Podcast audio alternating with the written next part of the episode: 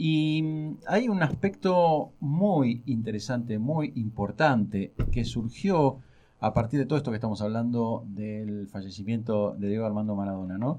Y el impacto, hablábamos a la mañana temprano del impacto social que esto tiene, y, hay un tema que en su momento no, abordamos a la mañana, porque queríamos este, tratarlo un poquito más en detalle, este, y para eso tenemos una comunicación telefónica. Sí, porque bueno, se han publicado muchas cosas, han circulado en redes y en portales notas en relación a una discusión que se dio dentro de los feminismos, eh, en relación a qué hacemos con esto que nos pasa eh, a muchas feministas con, con Maradona. Y por eso, a partir de una nota que encontramos publicada en el portal La Tinta y en el perfil de la organización El Telar, Comunidad de Pensamiento Feminista Latinoamericano. Nos comunicamos con una de las responsables de esa nota, con Dani Coseani, que es licenciada en Trabajo Social, ella es parte del Telar y eh, es, como decía, una de las personas responsables de, escribir la nota de pasiones políticamente incorrectas para algún, para algún feminismo. Eh, hola Dani, buen día, ¿cómo estás? Hola, buen día, ¿cómo están todos? Bien, bien. Acá tratando de pensar un poco sobre, sobre esto, sobre esta discusión tan eh, apasionada que se ha dado a, raíz de justamente estas pasiones políticamente incorrectas que despierta, en este caso, el fallecimiento, pero ya se venían dando antes en relación a, por ejemplo, el cumpleaños de Diego Armando Maradona, donde también ya había surgido un poco esta discusión. Em, la nota la publicaron muy poquitas horas después de conocerse la noticia de la muerte del Diego. ¿Cómo les surgió la necesidad de escribirla? ¿Cómo fue la, cocina de decir, che, tenemos que decir algo al respecto de esto? Eh, bueno, en parte porque nos gusta, siempre nos gusta opinar de alguna manera de las cosas que están sucediendo en el momento. Eh, de lo que va pasando, de lo que va sintiendo la gente, de, los debates que se están dando en la agenda, siempre nos parece importante, eh, nada, plantear nuestra mirada y nuestra opinión al respecto. Sí. Eh, y en ese marco, también por toda la discusión que se venía dando dentro del feminismo, de los feminismos, en relación a la figura de Maradona y en relación también ampliado a la figura de la violencia machista en general. Sí y, a un debate que está como súper candente todavía, que es el tema de las cancelaciones eh, y de cómo seguir eh, esto, analizando y pensando prácticas y discursos dentro de los feminismos. Claro. Eh, y ahí un poco salió la idea de, bueno, la Gaby, que es la otra compañera con la que escribimos, ella es muy maradoniana, muy apasionada, del fútbol también, eh, y yo que para nada de deporte, no practico ningún deporte, nunca me gustó el fútbol, entonces era como, es una mezcla interesante para debatir. Claro.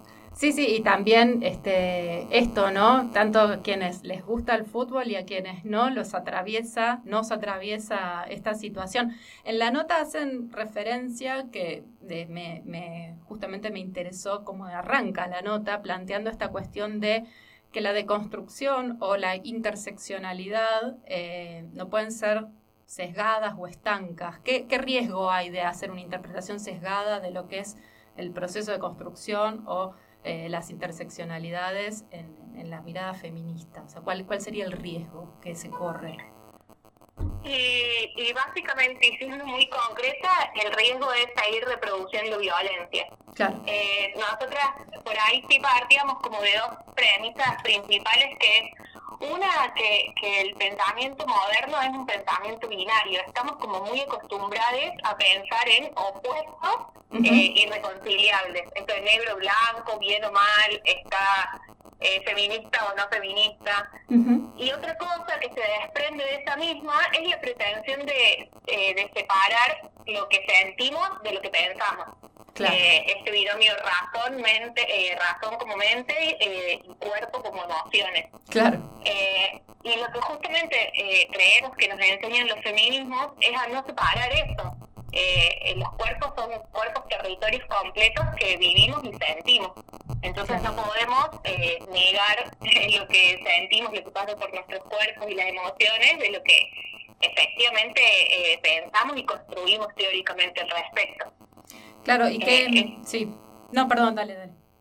No, no, y que eso también eh, deviene de, la categoría de interseccionalidad que estuvo como muy eh, de moda últimamente dentro del feminismo, que, que, está bueno retomarla porque es justo eso, eh, es entender que las personas no somos solo una cosa, sino que nos atraviesan muchísimas dimensiones y que todas hacen a la identidad misma.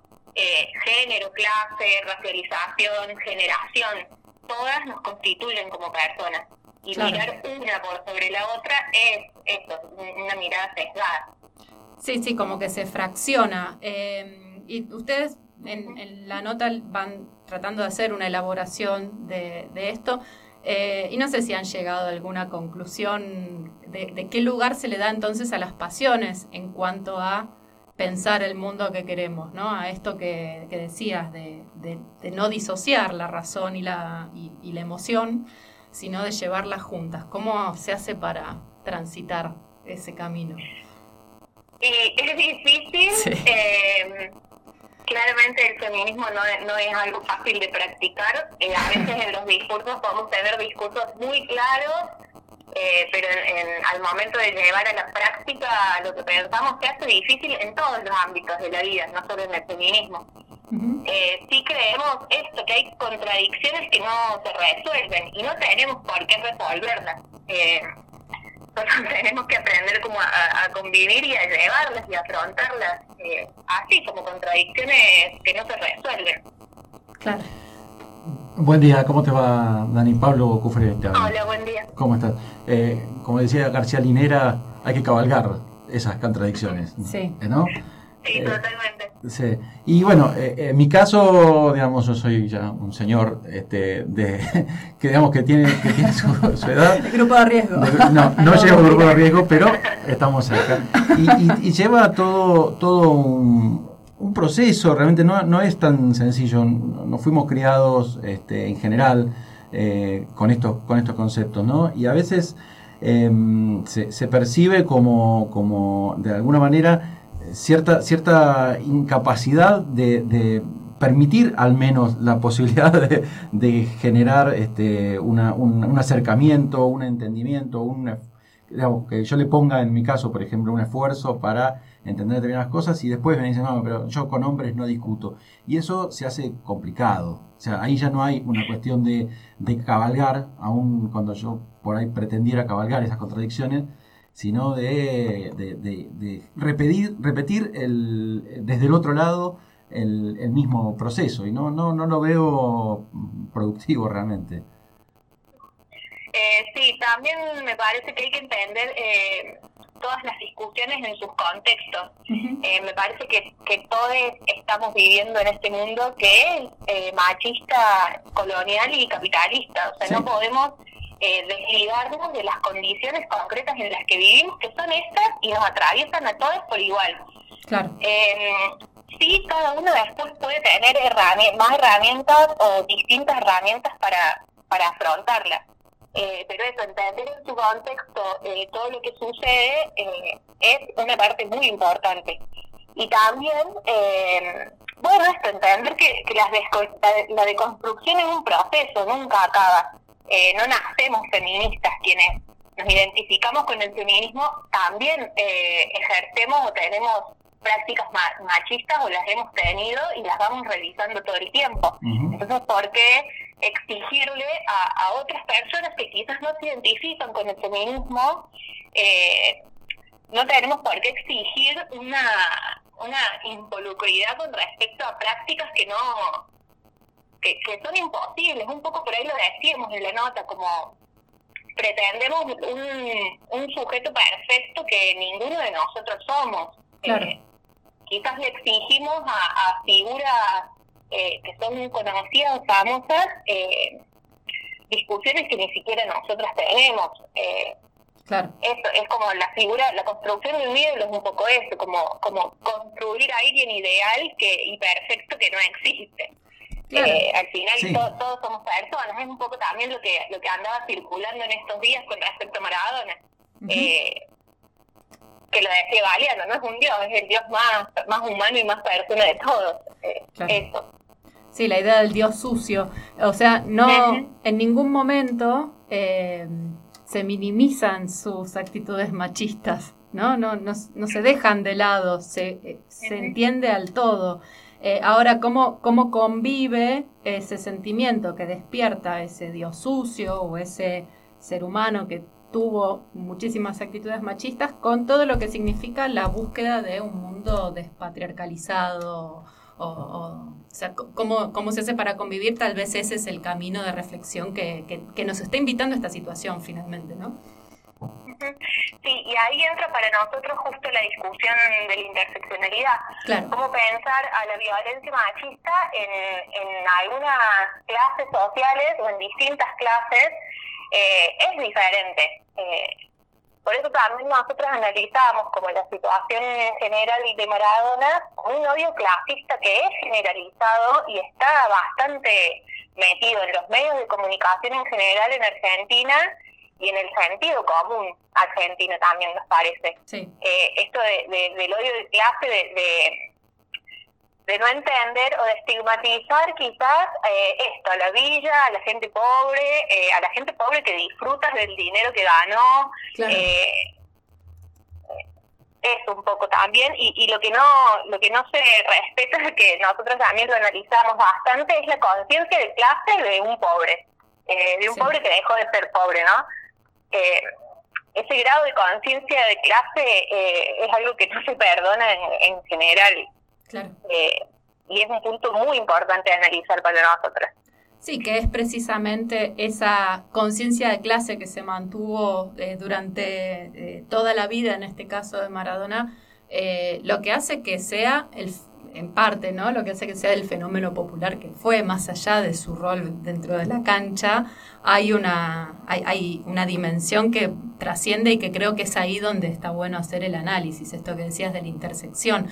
Eh, ahora, en, este sector del feminismo que reacciona tan rápidamente eh, de, la manera que reaccionó, criticando, acusando de incoherencia a, las feministas que eh, sentimos algún tipo, que, se nos movió algo por la muerte de Diego Maradona, ¿hay también esa mirada de clase o pasa por otro lado?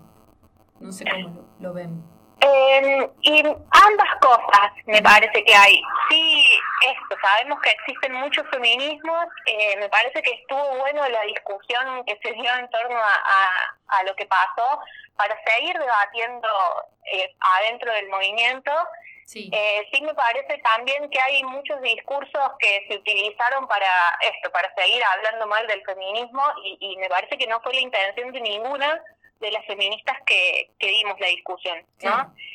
Em, y me parece que sí, que hubo tantos discursos clasistas eh, dentro del feminismo que los existen y hay, eh, está el feminismo blanco, burgués, eh, que, que, que, no, por ahí no pone el eje en la cuestión esto de clase, sino va por otro lado el, el debate y está bien, no nos parece que haya que negar ni una ni otra.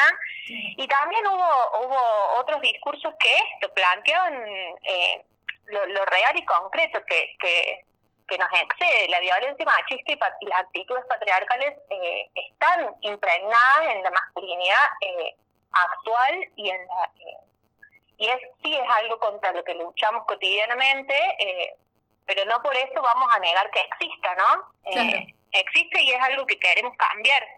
Me parece que, que, todos los discursos que estuvieron dando vueltas son eh, válidos completamente. Eh, sí, sin, duda que son válidos este, estas discusiones.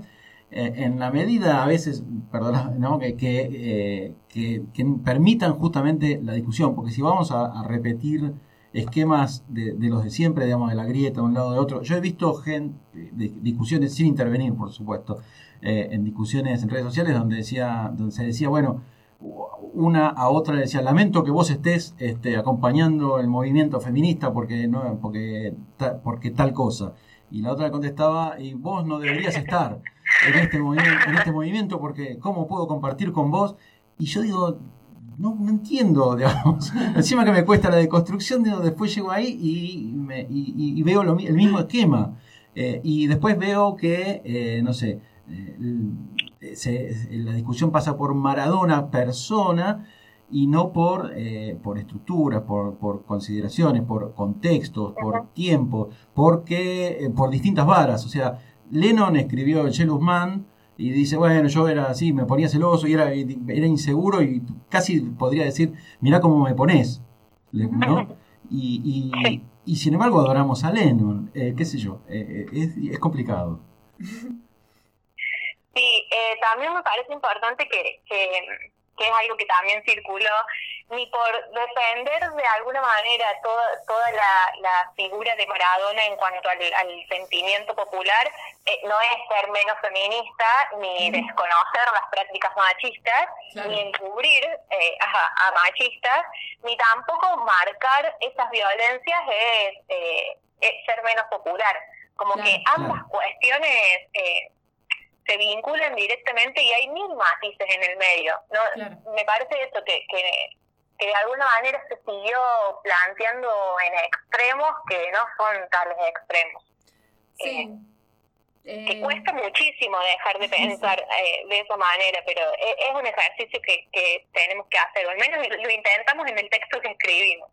Totalmente. Sí. sí, y algo que decías al principio y que me parece que está bueno eh, como punto de partida para elaborar estas cosas, que es el tema de la política de la cancelación, ¿no? De, bueno, fulanito de tal eh, hizo tal cosa, entonces lo cancelo y ya no escucho más su música, ya no veo más sus películas o ya no, eh, no, no acepto a quienes les gusta eso que hace ese fulano que, al, cual decido cancelar.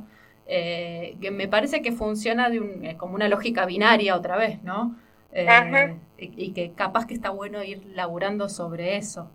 Eh, Sí, y también como algo bastante imposible, me parece, porque con la, con la cultura de la cancelación lo que se busca es negar directamente, borrar a determinadas personas por alguna actitud, posicionamiento, pensamiento que hayan tenido en algún momento o actualmente y me parece que, que no podemos borrar, un, bueno, al, menos ahora hablando de Maradona, no podemos borrar ese pedazo de historia y de memoria colectiva. Eh, sí, sí tampoco negarlo. O sea, si vamos a esto, si vamos a escuchar un músico que sabemos que, que ha violentado o abusado, eh, y, pero nos gusta su música igual porque nos pasa por el cuerpo, nos recuerda emociones, no sé, con la música algunas nos pasan otras cosas, eh, no es eh, apañar o, reproducir ese esa violencia, sino que incluso mismo hay que hay que mm, reconocerla y decir, sí, me gusta escuchar eh, a tal músico aún sabiendo que ejerce prácticas violentas o, o, que ha abusado. Reconocerlo y nombrarlo es importante eh, pero nosotras, al menos en particular, no, no, creemos en la cultura de la cancelación como, como eso, como borrar eh, o eliminar a personas que, que no, que efectivamente no podemos. Tal cual.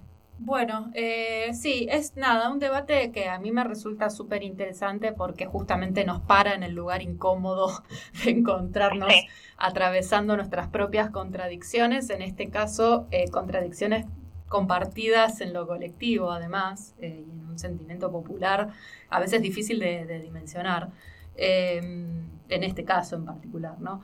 Así que, em, nada, por mi parte, no sé si Pablo tenías alguna otra pregunta. No, sí, eh, quería, ya que estamos, aprovechar de preguntarte cómo trabajan, qué, dónde están, qué, cómo, cómo se las contacta, eh, un poco hacer la difusión de lo, de lo que ustedes hacen. Sí, genial. Eh, nosotras, el TELAR es un equipo de profesionales, docentes, estudiantes de distintas carreras de la Universidad Nacional de Córdoba, eh, que entendemos a la universidad no, no lejana a lo que sucede en el pueblo y en la sociedad, entonces eh, tenemos trabajos territoriales eh, y buscamos eso, abrir la, la, universidad o la construcción de conocimiento científico a la sociedad, que en donde creemos que pertenece. Eh, actualmente estamos trabajando a través de, o difundiendo nuestras actividades a través de redes sociales. Tenemos nuestro Facebook, que es el Telar Comunidad de Pensamiento Feminista Latinoamericano, y nuestro Instagram, el Telar Comunidad, y por ahí vamos, bueno, difundiendo este posicionamiento sobre lo que lo que va surgiendo en la agenda pública y también eh, algunos posicionamientos históricos del equipo eh, y también algunos trabajos que venimos sosteniendo. Buenísimo. Eh, bueno, ahí vamos por ahí nos encuentran. Perfecto, sí, ahí vamos a compartir en nuestras redes también la, nota sobre la que estuvimos este, charlando en, esta conversación, así pueden contactarlas rápidamente y, bueno, y seguir el trabajo que están haciendo y seguir discutiendo que me parece que es la forma de, avanzar. Tal cual, eso celebro. Eh, gracias por la invitación. Me parece que el tema es eh, eso, nos tiene que invitar a seguir debatiendo. Nuestras palabras son una palabra más dentro de las miles que circulares. No pretendemos que sea eh, ni una conclusión acabada ni, ni, la única posición dentro de los feminismos, sino eso, una más y que invite al diálogo, a, debatir y a dialogar eh, esto en un marco de respeto y de entendimiento colectivo. Así que bueno, gracias, gracias por la invitación y por el debate. Bueno, gracias, a vos, Dani. Un abrazo grande. Te mandamos desde acá de Miravoz, desde el norte de San Luis, que ya eh, vamos a estar un poco más conectados con Córdoba, si va todo bien. Este, así que vamos a poder circular un poco más. Eh, un abrazo grande acá desde el equipo de Miravoz. Muchas gracias. Abrazo. chao. chao.